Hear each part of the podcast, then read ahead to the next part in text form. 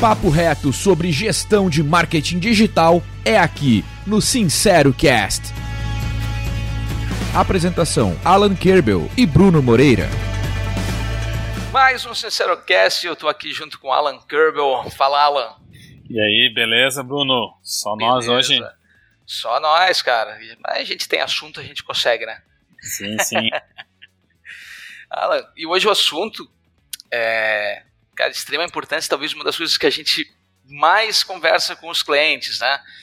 Que é como que a gente faz a priorização das atividades de marketing digital, né? Quais os desafios de fazer priorização, de, da gestão das atividades do dia a dia, né? Esse assunto aí é, é sempre dá muita pauta. Com certeza. E a, a ideia é ser bem direto, né, Bruno? Tentar explicar um conceito que a gente tem, né? Que a gente já acompanhou várias vezes. E como ainda ninguém conseguiu nos desmentir, né? É, achar formas melhores de fazer, até porque a gente queria, mas não existe, nossa opinião. Então a gente quer explicar bem, bem diretamente um conceito aí, né? Perfeito. Eu acho que a primeira coisa a gente já pode começar é dizer assim, é, Alan, o que é uma tarefa né, no marketing digital, né? Isso já tem, já, já tem uma discussão, né? O que, que você considera uma tarefa no marketing digital? É, normalmente a tarefa, ela gera uma entrega, né? Não é uma parte de uma entrega, né? Então, uma tarefa está mais ligada, por exemplo, fazer um post, fazer um e-mail, uma landing page, uma configuração. Então, basicamente, isso seria uma tarefa.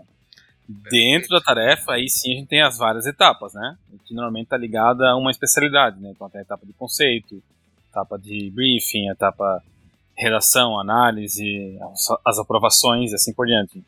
É, isso é um ponto interessante, ela assim, to, toda tarefa precisa ter um fluxo, né? Toda atividade precisa ter um fluxo. Ou não? O que, que você acha? Não, com certeza, elas têm um fluxo é, que um determinado percentual das vezes ocorre de forma linear, né? Vai passando de uma etapa para outra mas muitas vezes isso não, não, acontece. Então não adianta querer é, é, planejar formas de é, otimizar sendo rápido, fluido e, e, muito detalhista, porque vai acontecer o retorno. Né? Por exemplo, chegou para o designer fazer a criação, mas tem uma coisa que ele não entendeu. Então não vai, não vai passar a etapa, ele vai voltar a etapa, às vezes lá para o início, né? para análise e a pessoa que fez a análise pode, pode nessa hora olhar e falar, puxa, realmente eu também não entendi alguma coisa que o cliente não me perguntou, e ele vai voltar isso para o briefing. Então a primeira coisa é isso, né? A gente cria fluxos, a gente tem fluxos pré-determinados, pré mas eles nem sempre seguem a regra. É uma conversa que eu costumo ter né, no dia a dia aqui no Ekite, está relacionada a algumas coisas que os clientes trazem, Alan, que, por exemplo, ah, o meu designer tem uma mania de, de criar uma tarefa Tipo, eu abri uma tarefa pro meu designer lá fazer um, tipo, um post de uma rede social, né? Criar a imagem daquele post daquele rede social. O designer conclui a tarefa, ele, ele né, no, no software que a, que a empresa está usando lá, e ninguém fica sabendo que ele concluiu.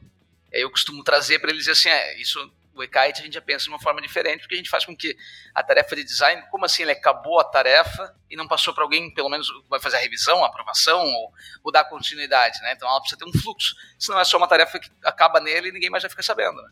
Sim, é, eu costumo chamar isso de estoque, né? Aham. Aquelas tarefas que são feitas e elas ficam paradas no meio do caminho, né? Então, é, isso é muito prejudicial, né? Ninguém ganha com, com uma meia publicação, né? Uma meia landing page. É, então, não existe esse conceito, né? Isso tem que começar, a partir da hora que começou, ela tem que ir até o final, o mais rápido possível, para que a, a, aquelas horas já investidas gerem algum retorno.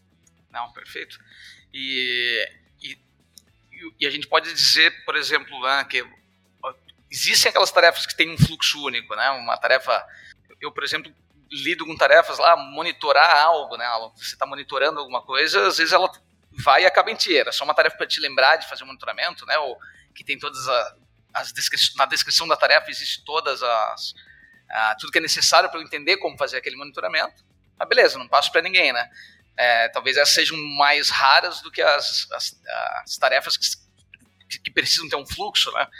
Mas sempre faz sentido que você continue a tarefa, né? Dando um, um fim nela de alguma forma, né? Sim, com certeza. E aí vem um, uma outra situação, né? É, como você comentou, a maioria das tarefas tem esse fluxo. E aí vem o primeiro grande problema, né? A, a, que todo mundo gostaria, né? De no começo do dia ou várias vezes durante o dia um gestor conseguisse olhar é, a capacidade do time. Olha, né, o meu designer é, vai, tem quatro, tem oito horas de trabalho hoje, mas ele só tem três horas é, alocadas. Né? E isso é muito comum na, na área de TI, no, na parte de produção, né? Isso vem lá de trás, esse conceito de ver essas alocações, né? A capacidade versus a demanda, basicamente é isso. Então, existe até um termo né, que se usa que é, é workload, né? É, mas é, o que acontece? Isso não funciona no marketing digital.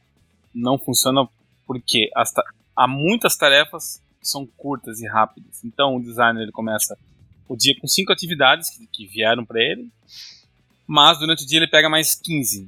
Essas 15 ninguém tem como é, ter certeza se ele vai pegar ou, ou não, né?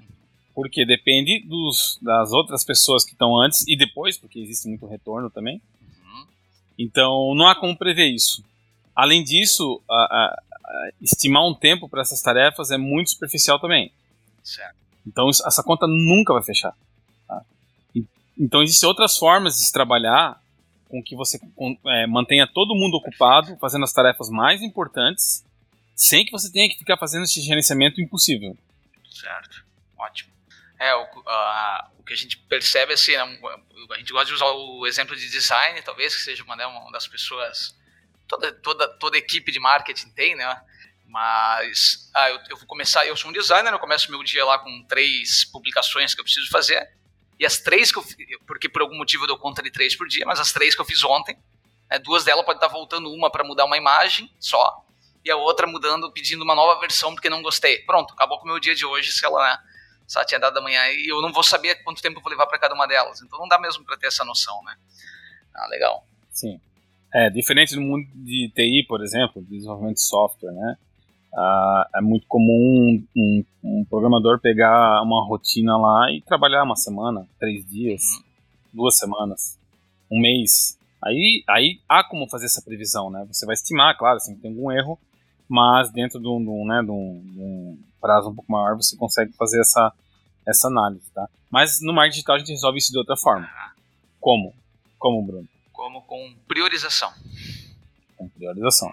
Então, o primeiro passo é você garantir que todo mundo uh, vai ter alguma tarefa, né? Essa é a primeira preocupação. Não quero que meu profissional fique sem, sem atividade porque não chegou para ele. Perfeito. Ok. Então, assim, o passo inicial é você começa as tarefas sempre olhando o prazo de entrega e calculando qual é a data que você deve iniciá-las. Então, por exemplo, eu acho que eu levo 10 dias para criar um post no Facebook. 10 dias? Ah, não é muito? Não, realmente, tempo corrido é muito. Mas você tem que analisar que ali vai ter um monte de pessoas envolvidas, vai ter aprovações de cliente, é, pode ter ajustes. Então, esse é um prazo estimado, né? Você vai estimar esse prazo e supondo que essa tarefa vai começar, vai ser entregue no dia 30, você começa ela no dia 20. Uhum. Então, no dia 20 cai para a primeira pessoa, que seria, vamos supor, o briefing. Certo. A pessoa vai lá briefar o que tem que ser feito. A partir disso, essa pessoa, vamos supor que faz e já entrega no mesmo dia. Muito comum, né? Jogando no mesmo dia já cai para o próximo. O próximo, vamos supor que seja é, um planejador. Né? Ou que já seja direto um redator. Cópia. É, o redator já vai pegar aquilo no mesmo dia, a não ser que ele tenha outras atividades, né, mas já vai entrar na fila dele para o dia. E assim sucessivamente até entregar essa tarefa. Então há uma tendência dessa tarefa né, ser entregue até antes do prazo. Claro que esse prazo é um 10 dias é um prazo de segurança. E vai fazer com que sempre as tarefas mais importantes sejam né, mais, vamos supor, mais próximas da entrega sejam feitas antes. O que acontece, por exemplo, se a equipe está é, subaproveitada, né? Se a equipe, se a equipe tem é, mais capacidade de entrega, ela vai começar a puxar as tarefas. Ela vai acabar as do dia, não tem nada, ela vai puxar a tarefa de amanhã, de depois, então ela nunca fica parada. Até a hora que cair de novo uma tarefa para o dia, né? Ou para o dia seguinte, que veio né, de uma outra pessoa da equipe. Então, basicamente, esse é o conceito. A partir daí, você não precisa ficar monitorando quem está ou não com atividade, você vai trabalhar mais na questão de urgências, uma tarefa de um cliente que, né, que entrou no meio do caminho ali, desesperado, que esqueceu de algo, ou de uma tarefa que foi reprovada várias vezes e o prazo está tá estourando. Então você vai, você vai olhar as que estão próximos a, a, atrasar e vai se preocupar em gerenciar essas, né? O gestor não vai ficar olhando as 500, 600 tarefas que estão sendo executadas ao mesmo tempo, né? A gente precisa é ter a visão daquilo que a gente quer entregar naquela semana, né, talvez, naquele, né, a gente tem essa noção. É, e as pessoas são, se autogerenciam recebendo suas atividades do dia, com as suas datas certas, mas elas conseguem ter essa, essa visão se elas dão conta ou não, né? E, e fazer esse tipo de, de gerenciamento, né? De, de espaço para amanhã, espaço para hoje. Não tem como. Perfeito. Perfeito. É, é, cada um tem a sua responsabilidade uhum. De, de, de olhar né, um painel que mostra as tarefas que estão é, para a data corrente ou mais próximas, né? Uhum. E, e, entender também a questão de, de, urgência, se tem duas com prioridades parecidas, qual que ela vai fazer primeiro, né? Agora, o que realmente não funciona é a ideia de que é, eu vou é, conseguir milimetricamente pegar todos os meus recursos, 10, 15, 30, 60 pessoas numa equipe, e durante a manhã fechar a alocação delas para o dia ou para a semana. Tá? Por quê? Porque é tudo muito previsível, muitas idas e vindas, é, e há às vezes paradas grandes, né? Às vezes chega num cliente algo que era para o cliente só homologar, às vezes um cliente interno também, não é nem externo, né? Um gestor. É, e essa tarefa que era para levar uma hora fica parada cinco dias, né? Então todo o planejamento ali iria por água abaixo, né? E daí não só daquela pessoa, né? Porque a próxima pessoa estaria esperando né, a continuidade daquela tarefa, a outra e assim sucessivamente, né? Uhum. Então, por causa disso, a ideia é faça é, um, um, um, estoque, um pulmão de, de atividades. Né? A partir da hora que elas iniciam, elas não param mais, vai passando de um para outro e todo mundo tenta acabar o mais rápido possível. Se alguém ficar sem demanda, vai puxar uma do futuro, né, que já estará em sua lista, de alguma forma. E se por acaso, nesse meio de todo esse processo, a pessoa acabar ficando sem demanda, aí sim ela comunica ao gestor que está sem demanda ou ficando sem demanda, o gestor vai tentar providenciar alguma, alguma atividade que precisa brifar e tal, rapidamente, para não deixar essa pessoa sem. Mas é exceção. Perfeito. E quando a gente tem um volume grande ali de tarefas no dia a dia, né, Alan, é, como é que o eKite ajuda a fazer essa priorização? Bom, o eKite faz, é, ele faz tudo automático, né? Então ele tem uma regra ali já inteligente que ele vai primeiro olhar a data de, da, da etapa, da etapa é, da, da, atividade, né? E se tem duas com, com a mesma data, ou seja, né, tem duas que eu tenho que executar hoje, então aí ele vai colocar por primeiro a que tem a maior é, prioridade, né? E por fim, se acontecer de ficarem ainda empatadas, ele vai olhar qual que tem que ser concluída a data de entrega tá antes, né? Mas aí, claro, até é um, já é um caso um pouco mais exceção, né? Porque a prioridade tem vários níveis, então ali já acaba se, se resolvendo. Cada pessoa simplesmente entra no e-kite, vê suas tarefas é, em ordem, que ele já vai fazer essa ordenação, e vai seguindo o fluxo. Perfeito. Ah, mas eu tenho uma exceção, mas eu quero uma atividade jogar lá para cima. Ok.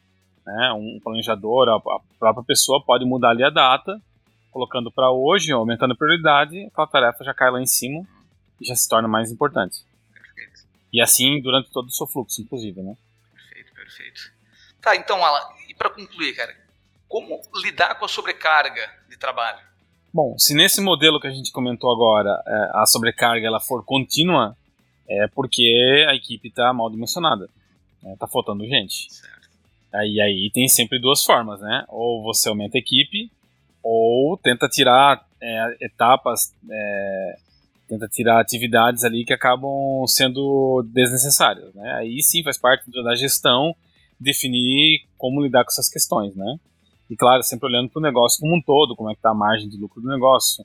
Então, muitas vezes pode ser que a margem está baixa porque está cobrando pouco, porque está gastando muito para fazer, e assim por diante, né? Um processo integrado. Perfeito. E se a sobrecarga for pontual, né? É, é normal lidar com isso, fazer uma força-tarefa, é, aí sim o gestor vai ter que, durante um tempo, aí até é, baixar isso aí, é, rever as tarefas, tirar as tarefas que não tem tanta urgência, jogar mais para frente, para que não caia na lista das pessoas. Tá? Mas realmente não, não tem milagre, né? Não é um planejamento diário ali de workload, que como a gente falou, é impossível de ser feito no mar digital, que vai resolver, que resolveria, né? Também não resolveria. Claro, perfeito. Eu acho que esse assunto né, de, de gestão de atividades e produtividade vai dar muitos podcasts para nós, mas eu acho que esse aqui a gente conseguiu tirar uma boa ideia aí de, de como priorizar, como ter produtividade no dia a dia. Né? Obrigado, Alan. Valeu, Bruno. Sincero Cast, produção e-kite, plataforma de gestão de marketing digital. Acelere sua equipe, decole suas campanhas.